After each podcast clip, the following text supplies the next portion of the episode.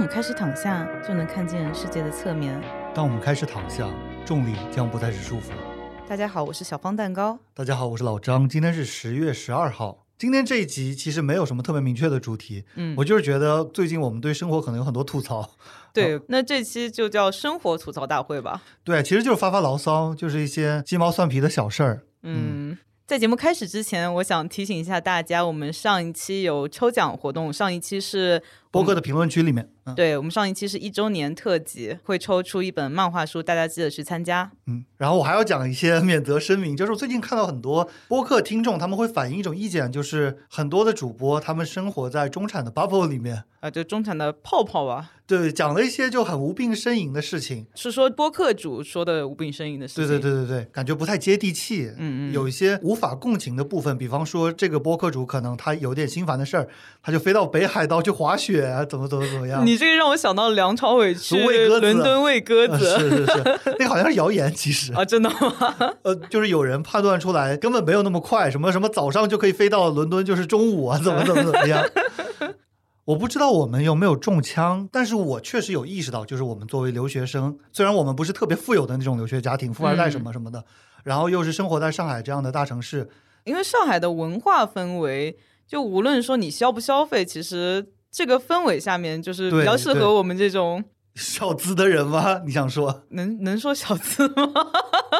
我觉得不管我们我经跟你济说，上比有没较适有合我小们资，这种假装文艺的人。嗯，我觉得不管经济上有没有小资，可能思路上是有点小资，然后身边也确实有些比较小资的朋友。嗯，我想说的是，我们只能聊我们身边接触到的东西，而我们不了解的，包括社会现象啊，包括其他群体其他群体的状态啊，如果我们贸然去聊，其实更加是一种不尊重。冒犯，对吧？我觉得无论你怎么小心的去聊，都很难避免，因为你不了解，因为你没有经历过而造成的这种误会吧。对，所以我们对自己的定位就是普通人在这边唠嗑，对，一个轻松的播客，就可能比较爱上网的普通人。然后大家也很了解我们的背景什么的，然后年龄层这样子，然后如果你听到有共鸣的东西，你就会觉得我们聊得很好玩。嗯，所以这一集呢，就想聊一些在欧美的 meme 群体会被称为 first world problem 的事情。这怎么翻译？第一世界问题。对，就是一些无病呻吟的事情，比方说什么今天 PS 五发售了，然后我没有抢到新的 PS 五，然后我就开始狂哭。我就不一样，我根本没有钱买 PS 五。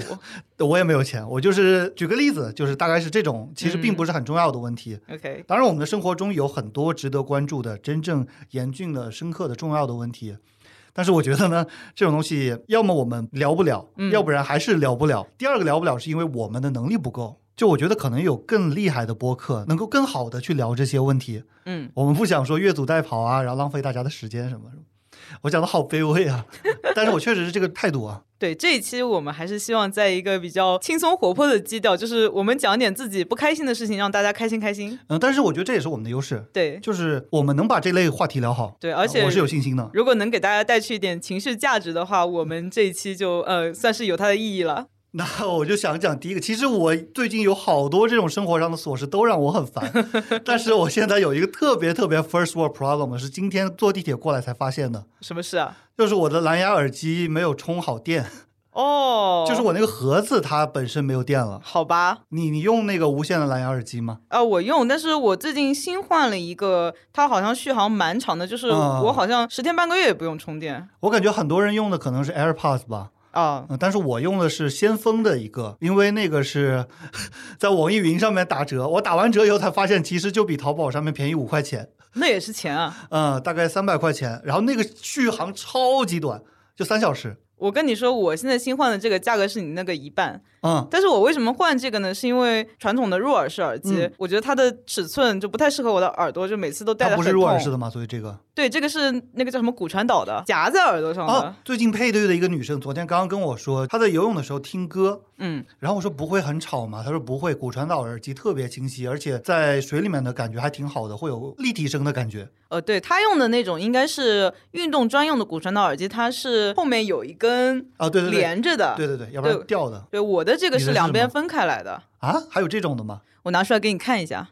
哦，到时候你可以发一张图片到评论区，但是我们不是带货，就是长得差不多的价格差不多，大家可对，以我会买，把 logo 去掉。其实不用买这个牌子的。这个便宜的，它其实音质其实一般般，因为嗯我第一次试这种耳机，我就想说，呃，试错成本不要太高嘛，就随便买一个。因为在我的想法里面，骨传导它应该是音质很不好吧？你觉得呢？如果是好的，比如说千元以上的，它音嗯质应该还可以。但是骨传导它有一个问题，就它肯定会漏音，啊、因为它并不是塞在里面的嗯嘛。嗯嗯，但是因为我现在主要使用它的途径就是在出门的时候听播客，所以对音质啊、漏音这些也没有什么大的要求了。我还以为播客要在特别安静的环境下听呢，我觉得我的误会很多呀。你这个能听清楚别人说的话吗？可以，除非是就是哦地铁它运行的中间有段时间会很吵，那个嗯时候对对对是对对，听歌听播客都听不了，其他时间都 OK 的。地铁有些区间超级吵，就跟别人讲话都得好大声才行。对啊，对啊。哎，我刚刚说到哪里了？说到你蓝牙耳机没电，哦，对对对对对，我那个盒子它没充电，嗯，然后耳机在里面大概只到百分之六十的电，所以我刚刚过来的路上已经差不多用完了。我是吗？我已经看到那个图标上红了，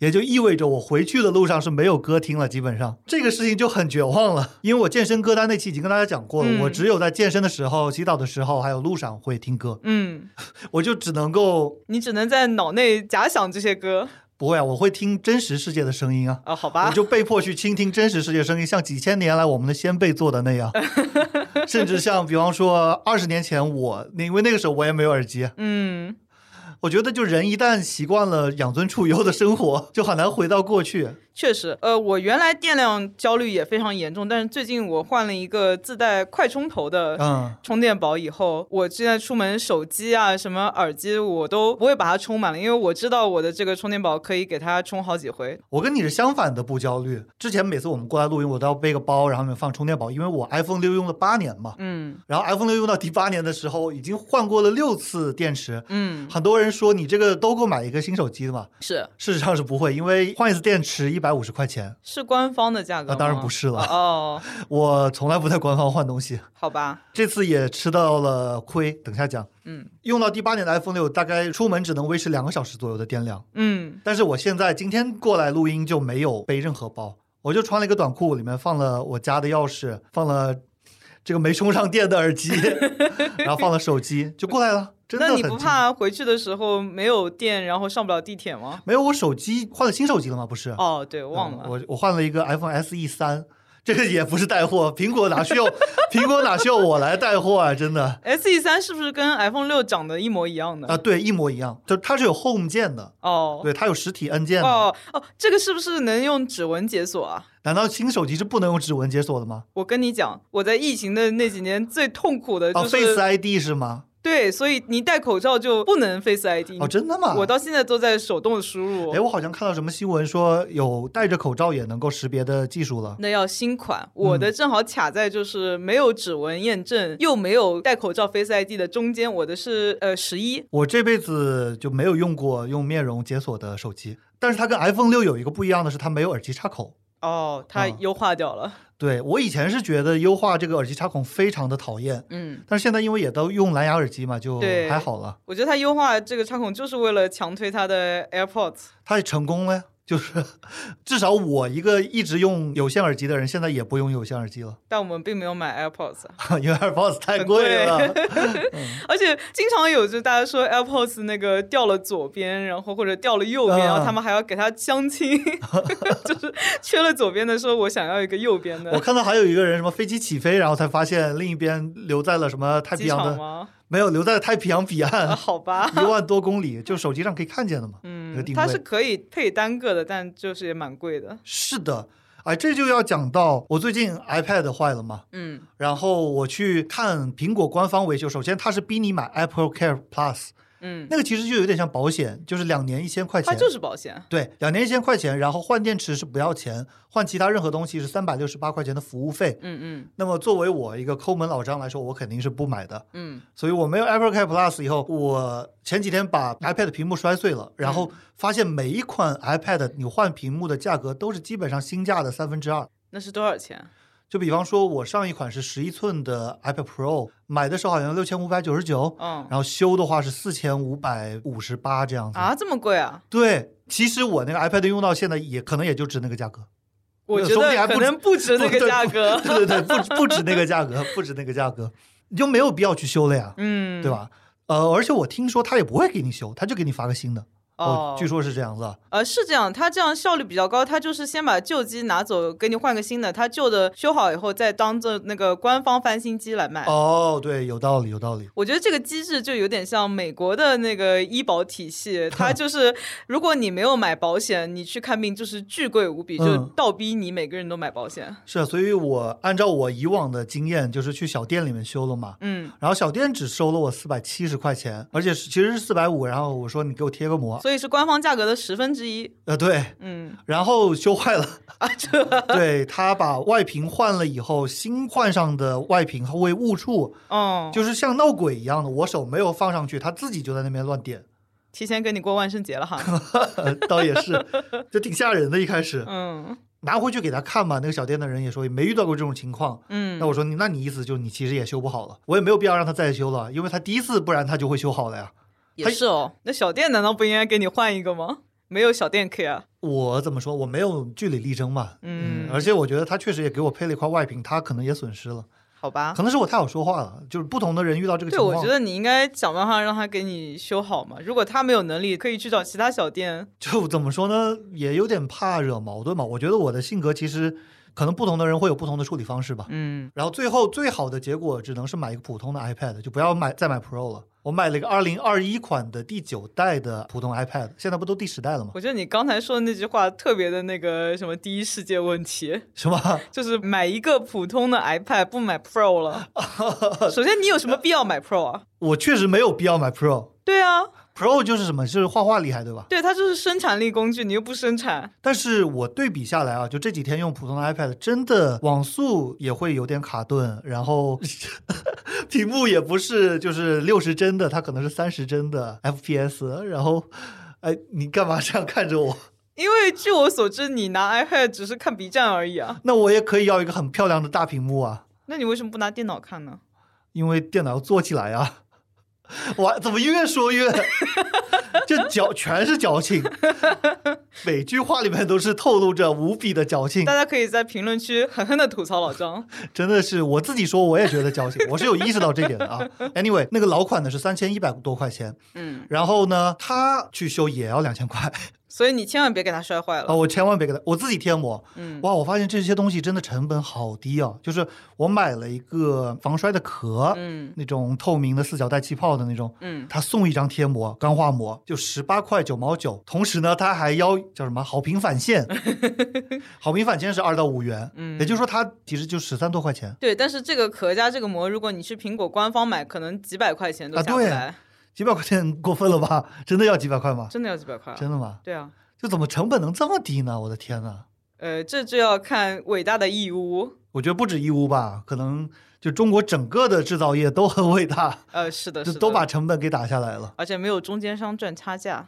啊！我以前买过一个叫 Fat Grips 的一个东西，是一个硅胶套，你套在杠铃上，嗯会把那个杠铃变粗，然后就更加练你的握力嘛。嗯嗯，然后我在美国买正版的 Fat Grips 的价格要高于我从淘宝上海淘一个到美国，啊，对这很正常。让我想起来，就是中国留学生去美国读嗯书，然后教科书的成本，教科书不是很贵嘛，嗯很多都要一两百美金一本，嗯，它的价格远远高于你从淘宝买一本盗版的，然后啊寄过去的价格。你们那时候会不会就去影印那个书啊？啊，有的，甚啊至有的些同教学是授的会那个建议你们去，就图书馆里一般有嘛，但是就没几本。嗯就是如果借到的同学，他就说你可以呃分享给大家一起影印一下。嗯，我有一些做法，但是我就不说了。但是我就说我最后是怎么做的呢？嗯，最后我不买书了，呃，对，其实很多没有必要看书的，对吧？对，或者说呃有一些教授人比较好，他会把你需要用到的那些部分，嗯他给对你复印好，然后放在网上。对有的教授我觉得比较讨厌，我能这么说吗？就是可以他、啊，他一你教授又不会听播客。不，主要是从我们学生角度来说，真的很讨厌，就是一定要去书的第几第几页，啊嗯然嗯后甚至因为你美国教科书它频繁的推出新的版本，对他一定要是一样的版本才能找到同一页，对对对，就是你如果跟它不一样版本的话，比方说原先的四百七十八页，现在到嗯四百八十五页，你都找不嗯着。是呀，我觉得它推出不同的版本就是为了卖新的教科书，对呀，因为我想象不到一个书怎么能在五年里面推出了六个版本，就类似于这样子。他可以号称说，因为这五年在学术界有了新的改变。对，但其实就是为了卖书。是的，而且都超贵。Anyway，我到后面我就不看书了。嗯然后我从我不知道现在还用不用那个网站叫 Quizlet，有有有，嗯，反正那我们那个时候是那个网站哈，嗯，就大家会把自己的 PowerPoint 也好啊、笔记啊就放上去。对反正我是靠那个，我本科就 OK 了。互联网精神嘛。是的，刚刚那个问题也蛮第一世界问题的哈，啊，那个就是第一世界问题，因为美国不就是第一世界吗？呃，说的很有道理，啊对吧？或者你在欧洲上学不也一样吗？欧美的嗯学生都是第一世界，是但是问题是我们是第三世界的人去第一世界上学，然后这个就很贵了。所以就遇到了第一世界问题。但是他们本地人也嫌贵啊。对，美国本地上学的小孩儿其实也没有那么有钱的，跟我同时上学的同学，我看他们都是用翻盖机的首先他们本地人上学学费就比我们便宜，啊。是嗯，一个是本州的人上学最便宜，对，本州人然后最便宜是本国的人上学，就其实美国虽然是第一世界国家、发达国家，但是其实有钱人也不是那么的多。我觉得美国人有自己作的成分，因为他们就是不存钱，然后嗯还爱超前消费。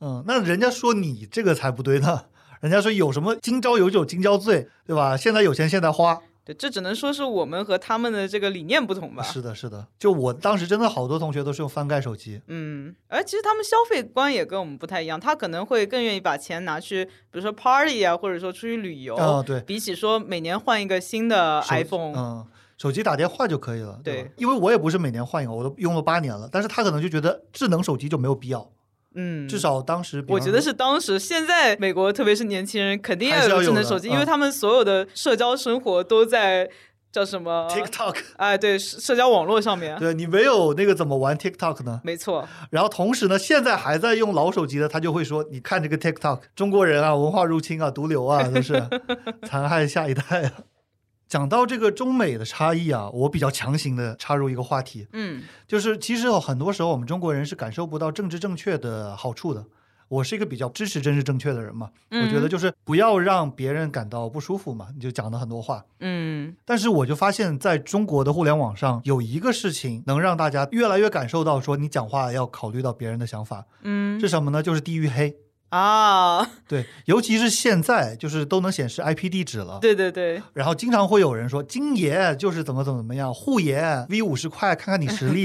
我觉得这个问题是因为大家家里真的有一头牛，嗯呃因，为每一个人的地域都有可能被黑，所对以对大家就对互相理解了。就是我不想自己被黑，所以我也尽量不要去黑别人。就像我们之前讲过的，为什么中文互联网上那么多人骂黑人？嗯，因为他可能觉得就是离我比较远的一个种族，我可以对无负担的去骂而他。且大家很多其实生活中并没有接触任何一个黑人，就是对凭网上的印象。虽然很多人说广州有很多黑人，但是很多骂他的并不是广州 IP，啊他而只是且广州的黑人也不能代表所有的黑人嗯嘛。嗯嗯，但是地域黑这个真的是非常切实的，嗯尤其是在显示了 IP 以后，爆发了很多这种关于地域的那种嗯。吵架。呃，我经常看到有，比如说一个 IP 在哦嗯某某处的人嗯讲了一句不合时宜的话，然后下面都会说：“你快说你是来这个地方旅旅游的。的，对对对，或者你自己一个人一个省什么什么的，这种还是比较有趣的，可能也并不是特别的招人厌，因为我觉得就讲那种特别过分的话，他就不会这么去调笑的去说他了，嗯肯定就要骂他了。对，但我看到好像是有在好转吧，哪怕是美食荒漠这个问题，嗯北京是老美食荒漠嘛，最近有个新的美食荒漠是杭杭州嗯对，但是杭很多杭州人就出来说，我们杭州其实也有什么什么什么可以吃的，就是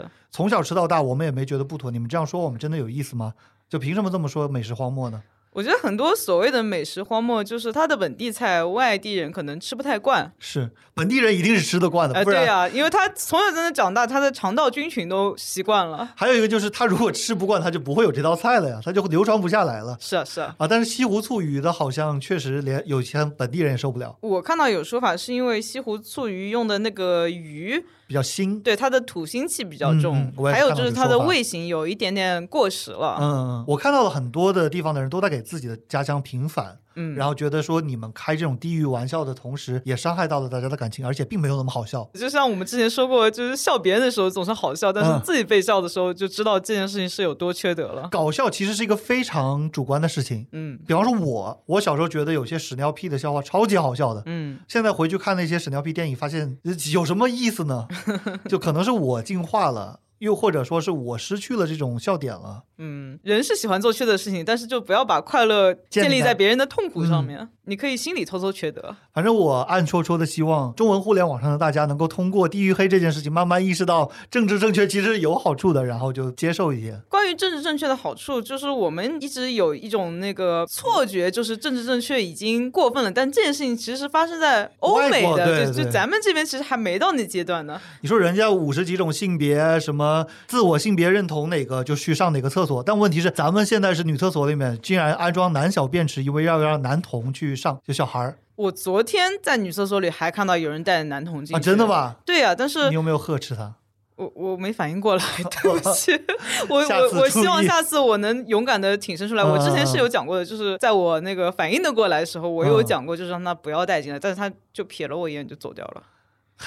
这就是叫什么丧偶式育儿啊，就是对，而且我遇到过的那个地方，他那里明明是有家庭厕所，他就是那种单独的单间的，啊啊啊残疾人厕所是一样的吗？不是，他是专专门门的有家的庭厕所。那还他们就是形成了一种思维定式，或者他觉得这不是一个问题吧？嗯，我觉得有一些人，他成为了家长以后，他就会有点不太他被考虑，夺舍了，特别是不考虑单身女性的想法。嗯，是的，嗯刚才说的是昨天发生的让我不开心的事情，那老张来讲一点自己不开心的事情，让我们开心开心吧。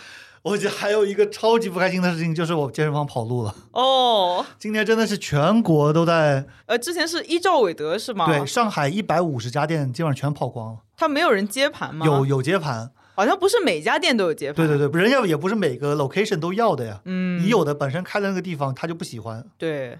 你那个健身房，你还有多少钱砸在里面？我那健身房首先它不是依照韦德，它是一个非连锁健身房。嗯，所以维权就更难了，就我都没有看到什么人维权，我就看到有一个地方的评论区里面有人留言，嗯，所以我觉得我也没什么希望了， 我就没有去维权。所以你损失了多少？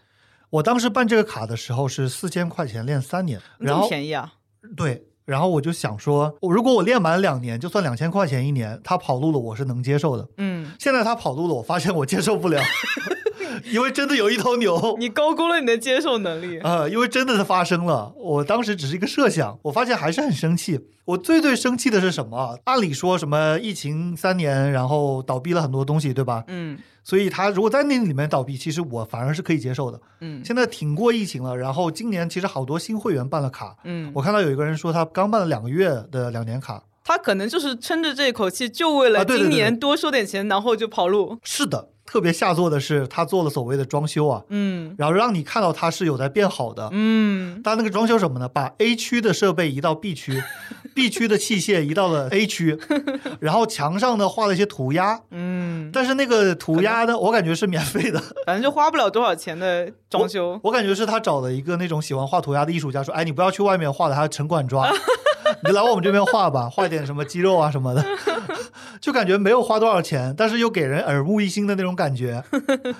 然后装了没到几个月，他就跑了，嗯，哎，跑得特别的干脆。就我跟那个汇集去微信聊天，他也不回我了，然后朋友圈也全删光了。嗯他肯定也跑路了，是的，是的，他说不定还被欠薪呢。有可能。我刚为什么问你投入多少钱，是因为我有一位不愿意透露姓名的朋友叫九九， 嗯，是不是音乐剧那期的？呃，不是不是，这是另外一个九九，啊、他是去年吧，他嗯想去健身嘛，他就去找了他家附近的一个也是独立的健身房，嗯然后体验课上面就有一个男健身教练，然后胸肌特别大，嗯然后他就被那个胸肌迷惑了，他就办了，不仅办了卡，他还买了私教课，嗯，他一共买了三万块的，嗯然后他就练了半年，健身房就跑路了。所以他现在在群里面的那个昵称叫“九三万”， 就变嗯我成的了一个天梗。 呐，是的，私教特别贵，而且私教不是现在，比如说上海一般都是什么四百多一节课嘛，啊对然后他会跟你说你多办一点会给你优惠，是的然后你就会一下子投入好几万，所以大家千万不要，买太多的课，对千万不要为了省几十块钱一节课就买那么多课，因为真的很容易跑路。你浇盆凉水到自己头上清醒一下，你看这是多少钱呢？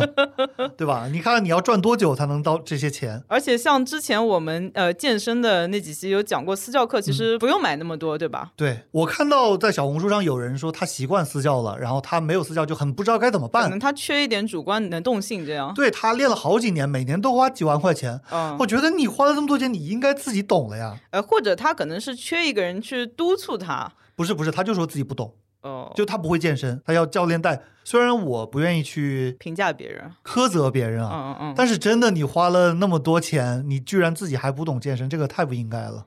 是，就是根据我们身边，特别是女生去嗯健身的，她一般来说上了十几节私教课以后，基本的动作应该都是对啊会对的。啊，因为很多内容其实是叫 fine tuning，就是优化。嗯比方说你大家都知道深蹲是一个往下蹲的一个动作，嗯，但是你这个细节，啊你的脚怎么摆，发力点在哪里，背部的曲线是什么样子的，嗯是可以去优化的。是那的。你不至于深蹲这个动作你都不会吧？嗯，然后后面慢慢的优化，其实你可以看教程，然后不花钱可以办到的，当然，如果你很有钱的话， 就当我没有是是说。 那就是你的情绪吧。那我也不好评价了。 我之前前几年看到一个数据说，上海市有九千多家私教工作室，哦，有四千多家综合性健身房，然后这个数据跟美国是倒过来的。美国的综合性健身房和 studio 的比例是二比一，嗯，我们是一比二，这里 OK 外里就四倍了。 啊，是呀，我觉得依照韦德这波跑路以后，综合性健身房会越来越少，越来越好，全都变成私教 studio。但是其实私教 studio 更容易跑路。对，因为他开的店的成本更低嘛。对啊，他只要租一个地方是，弄点器械，弄几个人来就行了。其实这些私教呢，有的时候他们店跑路的人是不跑的，嗯，就是你在他那边买的课，他还是会给你上完的。哦，真的吗？他就去换一个店给你上吗？对我知道是有这种的，但是问题它本身就很贵啊，对啊，哪怕被骗了吧，我也就是一年一千多块钱、两千块钱。我觉得真的，我不是说哪种模式更好，我就从纯经济的角度，我觉得大家应该自己学一点理论知识。嗯，但是就现在上海越来越多综合健健身房跑路，那就让我这种习惯自己锻炼的人越来越难了。哦，因为就像很多的理发店跑路一样，嗯，综合性健身房跟理发店一样是预付费模式，对所以其实你的消费在进入健身房的第一天已经结束了，对，你之后每次去锻炼它是没有收益的。而且他会拿这个钱去扩张他的新店，所以他并不会把这个钱存在那里，所以等他倒闭了，你是不可能拿回来钱的。他如果是有良心的，他想做一个长久的生意的话，他会等你到期了以后再跟你续约，嗯然后你两年、两年、两年、两年继续练。嗯，如果他没有良心呢，收到钱他就跑了呀，是啊，他觉得这波已经赚够了，我不想在这边长久的做下去。包括我爸爸很喜欢买这种那种街边的那个饭店的充值卡，啊然后经常也有跑路的， 是吗就呃里这面种会有那个几十几百块钱就没了，这个都要跑路啊！我的对啊天呐，现在有什么是不会跑路的？所以大家不要充任何很贵的卡。而且我那个健身房，在我去的时候已经开了五年了，嗯，就在点评上是可以看到的，已营业五年。就没想到你是最后一波。我其实也不是最后一波， 我也练了两年了啊。他就说你放心好了，这个是我们老板自己的房产，嗯，说一定不会跑路的。然后他说的有声有色，他说老板自己也过来练他的。自己房产最后也可能卖掉啊。他说的真的，但是我也没有信他，我就嗯将信将疑。只是我觉得比其他的人说辞更好一点。说到这里，我在上海一六年回国以后，我经历了五家健身房，嗯全都跑路了，真的全都跑路了。一开始我可以报名字嘛，反正都已经倒闭了。嗯，在那个新天地在复兴 SOHO 下面的 Liking Fitness 跑路了，然后那个还算有良心的，把我们汇集转移到陕西南路巴黎春天的一家叫快健身，嗯，然后快健身练完了以后，我就迁去别的地方了。过了半年以后，我听说快健身倒闭了，好吧。然后另外一家地方又倒闭了， 然后现在，所以我就是真的是非常的气馁，我就不想去健身房了。我觉得到处都会跑路，但你现在去那个地方应该不会跑路了。哦，我觉得是不会的。就我那天是跟你说，我以后就在家里面练了嘛，嗯我就用几根弹力带，我自己练练算了。嗯但是总归有哑铃的话还是不一样的。呃然后我就找，其实上海现在有一些社区的健身房，价格超级便宜，是的，是的，然后呢条件也不是很好，嗯，就一般般吧。但是对于我来说，基本需求是能够满足的。够用了。然后我就去找了一家，就如果我在工作日，然后还有固定时段去练的话，只要几百块钱一年。哦，真的，哎，这就是政府福利啦。对对对，我就想说，他万一跑路的话，嗯啊我也就损失个几百块钱。是的，嗯，也推荐给就是如果在上海的，或者说在其他城市，我好像听说杭州也是有的，它那个都是什么社区活动中心啊？我对记静安区有好像十块钱一次，呃，很多区都有。嗯呃，它是有一个微信小程序叫“来互动”，互是上海的互，嗯，动是运动的动。然后可以在上面查到各个区的公益健身房的场馆，然后上面嗯还会有发消费券，就是比如说你哦对去对游泳、健身的话，它都会有一些折扣这样的。嗯，对，而且在场馆外面会有实体的那个牌子它会有宣传。啊，对对对，他会讲，至少是辖区内的所有的都会列出来的。对的，我有一个苏州的朋友，他说苏州的最大的健身连锁叫英派斯，嗯，也跑路了。反正如果还是深受跑路困扰的同学，可以考虑一下这种不太会跑路的健身房。是的，同时呢，也像我一样，在家里面自备一点，也不要购置太贵的。我在 B 站也有做格斗视频的 UP 嘛，嗯，然后我讲了这个情况以后，有很多评论说，要不然你老张你购置一套深蹲架什么什么的杠铃啊杠铃片，我说你高估我了，你这些东西很贵的， 这也要好几千块钱呢。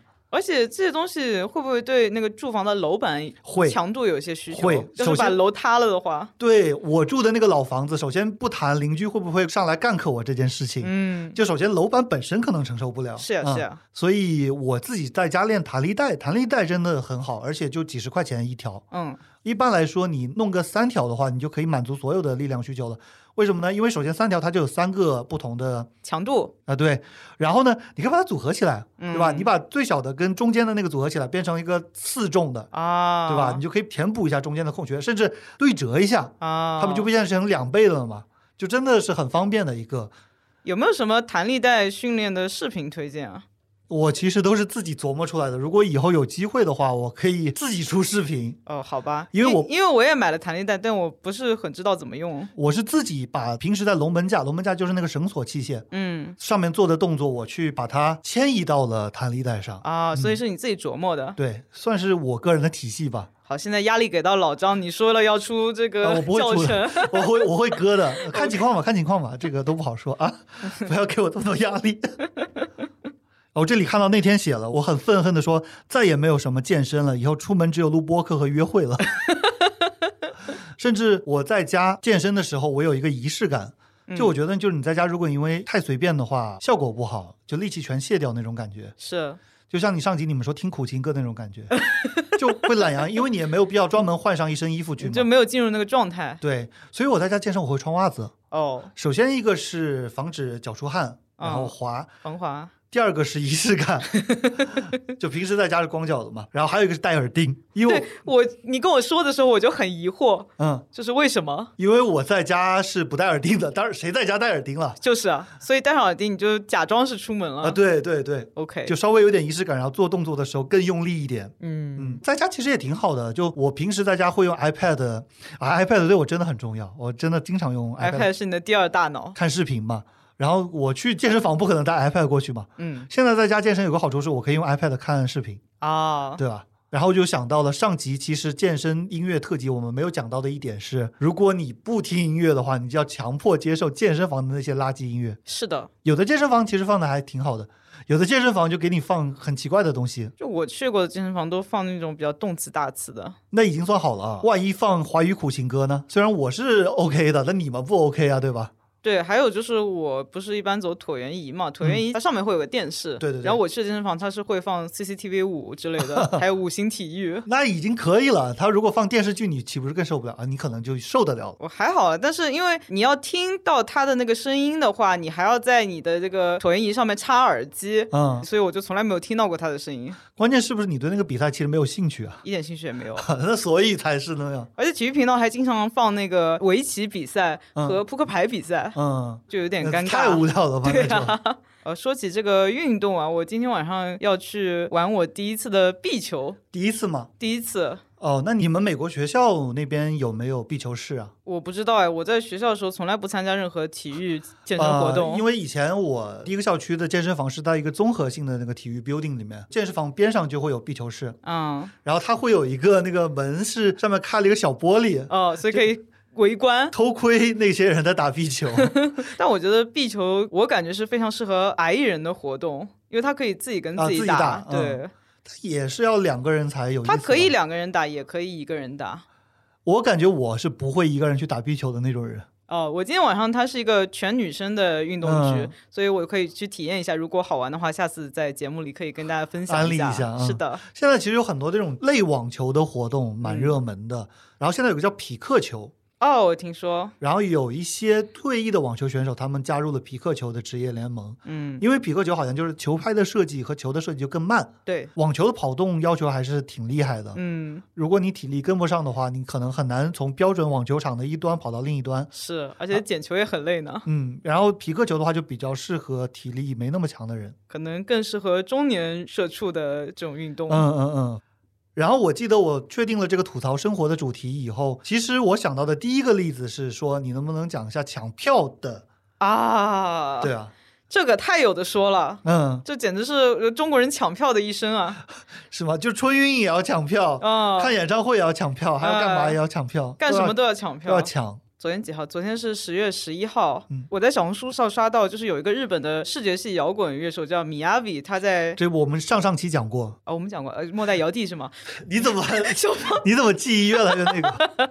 我还插入一下，就是今天跟小芳聊天才发现，我们讲的那集看《Jesus Mary Chain》，其实小芳根本就没有在上海看过《Jesus 我 Mary 是 Chain》。在纽约看的。 对，我是看了两次，纽约一次，上海一次。因为那集你说在毛看的，我说不是，是在瓦寺。后来你今天说，其实你根本没有去过瓦寺，但是我我去毛看的应该是万青吧，嗯，这也差太远了吧？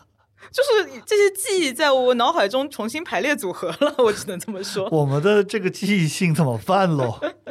你继续说抢回票的。回回嗯回到抢票，对，然后呃米亚比我原来是想看他上海站的呃现场的，他也在一个 live house 嘛，但是票没抢到，啊，所所以我你去的那个乐器展我去就是哈，想看免费的，虽然免费的他只唱两首歌哈。嗯重点是我发现我回来以后看了一下米亚比中国巡演的其他站票都没有卖完， 只有只有上上海海站卖完了。上海人还是，呃当然咱们就不要说重日啊什么什么这种词就不要用，今日不要用，但是就是蛮喜欢日本文化，总归是的对，。我是确实觉得上海的日本文化爱好者好像比其他地方多一点。是的，我个人体感走在路上，比方说看到的穿 J.K. 的或者穿裸装的，会比其他的城市要多一点。哦，这个我觉得还有一点是，呃，上海整体的氛围比较宽松，就是大家不会对你的穿着指指点点，呃，奇装异服也不所以会。大家会更愿意穿一些不寻常的衣服出啊门。，那成都好像也是的，啊、什么成太都我觉得它是呃更加放飞一 点。太古里街拍什么什 么，嗯嗯，但我觉得大部分人穿出门并不是想为了被街拍，只是为了穿自己喜欢的衣服了。啊，那肯定的。而且现在的街拍有些就太奇怪了，那些人，嗯，或者都是那种老法师、嗯，嗯老嗯头子。虽然不是歧视老头子，但确实有一些为老不端的那种嗯，老不休啊。包括我经常看的音乐剧，就比如说之前的中文版《剧院魅影》，嗯就是上海站也是啊，这个票都是一票难蹭蹭蹭求的吧，嗯可以这么说。就是我经常有一个体验，就是他开票以后，我在那边狂点，嗯比如说大麦这种开票平台，然后它是有点延迟嘛，嗯就我点完一个呢，一个卖完了，然后就像打地鼠一样，经常打了半天也打不到任何东西。同样一个演出，比如说在陕西，它可能甚至要打折才能卖掉，是在西安吗？对，大城市了，应该有一千万人吧？对，这我就是觉得，呃，可能上海的年轻人更加愿意嗯为对文化产品付费吧，嗯所以嗯票就格外的难抢。好像最近就关于抢票这个东西闹得蛮凶的，就是强实名。嗯，然后呢，但是强实名好像有人也有办法把你的信息录给代抢。其实就是你把你的那个身份信息，我看到他们网上流传的，就是黄牛，它其实是一级一级代理的嘛，嗯呃，它的最底端就是拼网速啊，是，就是看谁手快嘛，然后他会有一个分包的微信群，嗯找黄牛的那些人，其实你的身份证信息和名字就完全暴露在那边。是的，但是我觉得强实名还是有好处的，因为至少是隔绝了很多的黄牛，那种宁愿把自己个人信息公布出去的找代抢的，那确实没办法了。我今天听说，就是周杰伦上海站他们黄几牛万的块钱报价已经对到至少一万二了。嗯，我就是在那条帖子上看到有一个人说强实名有什么好的？以前我加价几千块钱就能看到，现在要加几万。然后底下说强实名就是为了让你这种人买不到票啊，因为你就是以前吃黄牛红利的人，所以你才那个对啊，而且之前还有个说法就是粉牛嘛，就是有一些他人他、嗯啊粉牛。其实就是粉丝黄牛的意思，就是他哦本身是粉丝，但是他可能手快，他多抢到几张，他也跟黄牛一样溢价卖。对音乐市场也不能说是一个好事吧。扰乱，绝对是一种扰扰乱。啊嗯呃，我们前几集有吐槽日本他们是抽签的，嗯，但我觉得至少是公平的，对吧？对。但我看到一个 B 站上揭露黄牛市场的视频，他嗯说其实最大的黄牛就是官方对他们主办方，肯定的，包有括他们的场地方，肯定有主办方是这样子的，对，还有他们跟黄牛勾结这样，所以屡禁不止吧。好乱啊！所以所以我现在想法就是，没有什么演出是没有呃必看的那种。对，嗯，我可能讲的稍微夸张一点，就是我爸爸妈妈如果在台上演出超过一万块钱，我也啊我还是得看啊不呃你爸爸妈妈听我们播客吗？ 啊不听我们播客啊？那你爸爸妈妈听不听我们播客？我妈妈听的，呃而且我不是之前去作为合唱团参加了一个音乐剧的嗯演出嘛，然后我爸爸妈妈在快到演出的那两天突然说要看， 嗯，于是我不得不去黄牛平台溢价买了票让他们来看。真的吗？对，就参加这个演出，我嗯并没有收到一分钱，还花了钱。 我的天呐，我要批评一下你，不要支持黄牛啊！确实，呃，但我是去那个摩天轮的那个嗯网站上买，它其实是二手平台吧？哎对，它其实上面也是所谓的粉牛吧，大部分都是爱好者自己买了票，然后想要出，然后他发现可以议价，他就议价。嗯摩天轮，前几天有个很搞笑的事情，就是他说半折卖周杰伦演唱会，嗯然后点进去发现泰国站，哦然后他、标的是人民币的价格比泰铢便宜一半。 呃，但是现在好像大家又不敢去泰国了，因为发生了那个枪击事件嘛，对，所以上海站又变得炒得很贵。是的。关于刚才我说没有什么演出是必看的，嗯等几年就可以。之前不是假发子来，我们说到 Queen 明年在嗯日本的巡演，其实我有考虑要去，因为你买我了没有？票买了，但是其他东西都还没有定，我还在犹豫，嗯。因为我很担心明年不看，这回真的看不了了。啊，不用担心，就是他们已经说过了，这是最后一轮巡演。对，因为他们年纪还蛮大了嘛。对，就 Adam Lambert 一个人年轻没有 用啊，那几个弹琴的老头已经不行 了呀。是的，弹吉弹他吉弹贝他斯的、的弹贝斯的、敲鼓的，就是呀，哎，这个是确定是最后一轮巡演了。所以对你想去就去吧。就争取吧，争取。嗯而且在我们以前，黄牛他们还会卖一种演出的票，是它不值那个钱，嗯嗯，然后黄牛是折价卖的。我其实最近几年没怎么去看过演出了，然后以前是在体育场外面，比方说四百八的票，他两百块钱卖给你的。哦，是的，这也是前面说的那个揭露黄牛市场的。嗯，视频里面说，我就是为什么官方需要黄牛，因它不只是需要黄牛把值钱的演出高价卖掉，它也需要黄牛在票卖不出去的时候把低价的，嗯，对，至少那个回点本。嗯，可能官方主动去做折价这个事情就有点损面子，啊是的，所以黄牛的话呢就不关我们的事了哈。嗯，我其实之前说过，我看 Pet Shop Boys 就是宠物店男孩，by the way 超级好现场，哦，他们二零一二还是一三年来上海大舞台，那个票就是我说的四百八的，我是两百收的，差不多吧。是吗？嗯，他们的票还卖不出去啊？可能那个时候的演出市场也没有现在这么景气吧。嗯，而且他们其实在中国不算多大的咖了。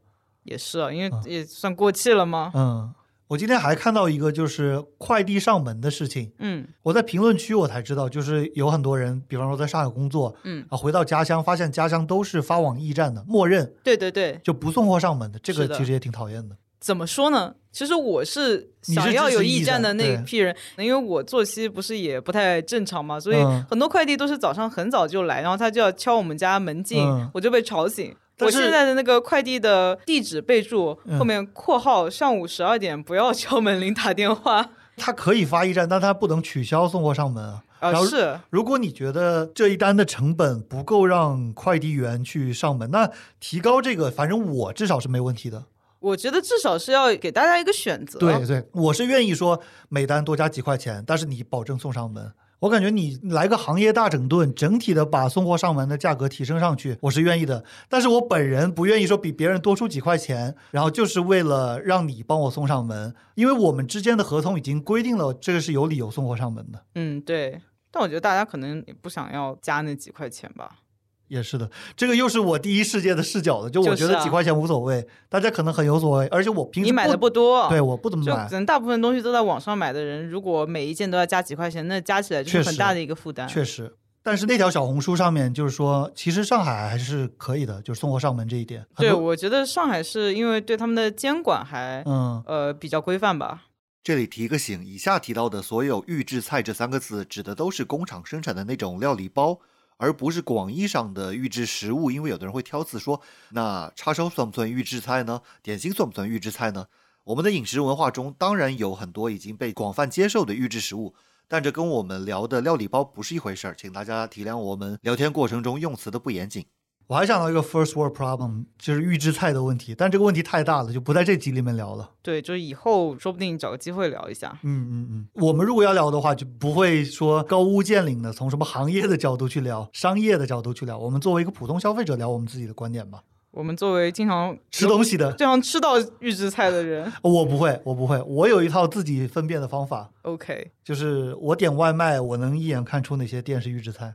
呃，那你要跟大家分享一下你这个小技巧吗？哦，那这个在这集可以说，其实就是你去看那些店像不像有糖吃的，哦，很简单。当然也可以从食物上面去判断，但是这个就比较复杂一点。最简单的就是那些店中间里面加个点的，嗯那些就肯定不哦，吃我有听说过，就是还有就是它特别多品类的，比如说是它是什么什又么都有能肉做夹馍，然后又有炒菜，然后这种就很有可能是预制菜。然后呢，呃，现在大家都知道了，要去看商家页面，嗯就看到那个店如果只有一个厨房的照片的，那肯定就不是，嗯，对吧？其实这个图片也可以作假的。呃，是呀，有很就多是作因为假是他们自己上传的。所以呢，比方说在我附近有某某某个地址，就是某某某路多少多少号，嗯那就好多好多的店，嗯，他们都聚在一起的，那其是嗯实就是一个预制菜的集散中心啊一。个窝点。对，一个窝点，就是有好多好多的厨房， 嗯，然后这个地址的所有的店都可以拉黑。是的，其实呢，最好是大家知道有哪些店，就是你本来就线下吃过的店。，嗯对对对，然后他送到你家的东西跟他店里炒出来的没有区别，嗯因为也有那种很哎，真的是防不胜防，就是他店里面炒的是好好的，但是他嗯给你送外卖的又是另外一套东西，也有的。，一般来说是他会送外卖的分量会少一点，因为他嗯要被外卖平台抽水嘛，所以是他是为了控制它的成本。对对对，而且甚至有的什么美团那个拼好饭那种，他给的钱特别少，嗯就商家几乎是赚，甚至要亏钱，嗯，就那种确实商家也是很难的。确实，我觉得就是如果大家能找到一个确定是现炒的菜的外卖店，就多吃点。嗯，我就在身体力行 的，我就支吃持一下。因为有良心的店现在确实很少了。对，而且呃，有一些外卖平台上面有的店它会直播它的后厨，嗯，像这种也是比较放心的。没有没有，哎，也有假的。就我发现预制菜的很多，它都会直播后厨。但是他直播后厨，你就会看到他所有做的事情，就是把菜拿到微波炉里加热啊。但不是每个人都会一一去看的，他可能就看到他愿意直播，就觉得信赖他。哦那你要点进去看看，对他对对是不要是点真的进去在炒？而且我还看到，就是直播里面有那个裸着上身做菜的。呃，这好像不符合卫生规范吧？对啊，我就点进去，哇靠！你别说没戴什么厨师帽了，你连衣服都不穿。这个店，如果你去看到它的那个卫生标准就是个黄色的，然后小人嗯表情是很不高兴的那种。还有确定真实的照片呢，是你点开那个照片，把图片放大，嗯，然后可以看到门牌号，跟他地址上的门牌号是一个，然哦后确实能看到是好的店。是，哎，真的是为了吃个放心饭，这付出太多的精力了，我觉得也蛮悲哀的。是很悲哀。哦，还有就是很多的拉面什么，它现在那个汤都是用一个那个，就有点像中药那种袋子。对对对对对，带一个吸嘴的一个袋子，对对对，那种其实也都是预制汤，也不是说当天给你熬的，它都是统一的一个汤，然后加热一下就给你。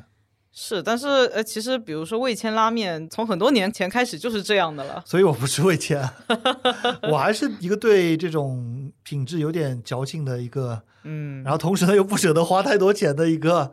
对，我觉得城市里面这些餐饮店使用预制菜，一个是因为平台抽水，还有一个就是啊、房租太贵了，他们也是是大部分都是为房租打工。苦都是苦的，理由我都理解，但我还是不接受， 我不接受这个东西。我你是觉得，如果预制菜能够有一套监管的标准，然后保证它是安全卫生的，然后嗯它标出来它是预制菜，而不是把预制菜卖出一个现炒菜的价格，那我是可以接受有这件事情发生 的。我最大的问题是，我觉得它不好吃。但是呢，我有一个朋友，他完全吃不出预制菜和非预制的区别，他甚至吃不出那种外卖烤鸭和北京一流的店里面的烤鸭的区别。我觉得对于这种人来说，真的没什么区别。对啊，或者说你现炒菜比预制菜贵，嗯，所以你预制菜你要标出你是预制菜，这样是就是愿意少花一点钱，但是但是他们绝对不会愿意标的，因为他就是要混淆你。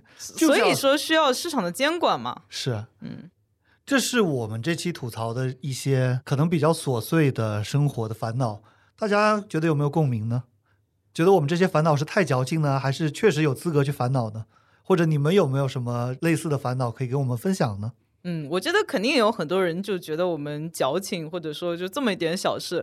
呃老张之前跟我讲过，就是什么什么一点小事就可以把你击溃，是吗？啊，对我说所有压力都可以把我击溃这是谁说的话？啊、卡夫卡哦，对对对对对对但我是心有戚戚焉啊，对对对，我觉得我们如果你觉得我们这些烦恼有点矫情的话，那没错。对我们确实是心里有点脆弱。但是世界上也要允许我们这种人存在嘛，是的，对是吧？的，因为如果没有嚼劲的人，怎么能衬托出比较心理强大的人呢？嗯。但是如果大家听完以后感觉有一点共鸣的话，而且呃觉得聊的还挺有意思的话，对我们以后可以再出一些这些节目，因为我们生活中这种小矫情还蛮多的。 值得吐槽的事情实在太多了。是的。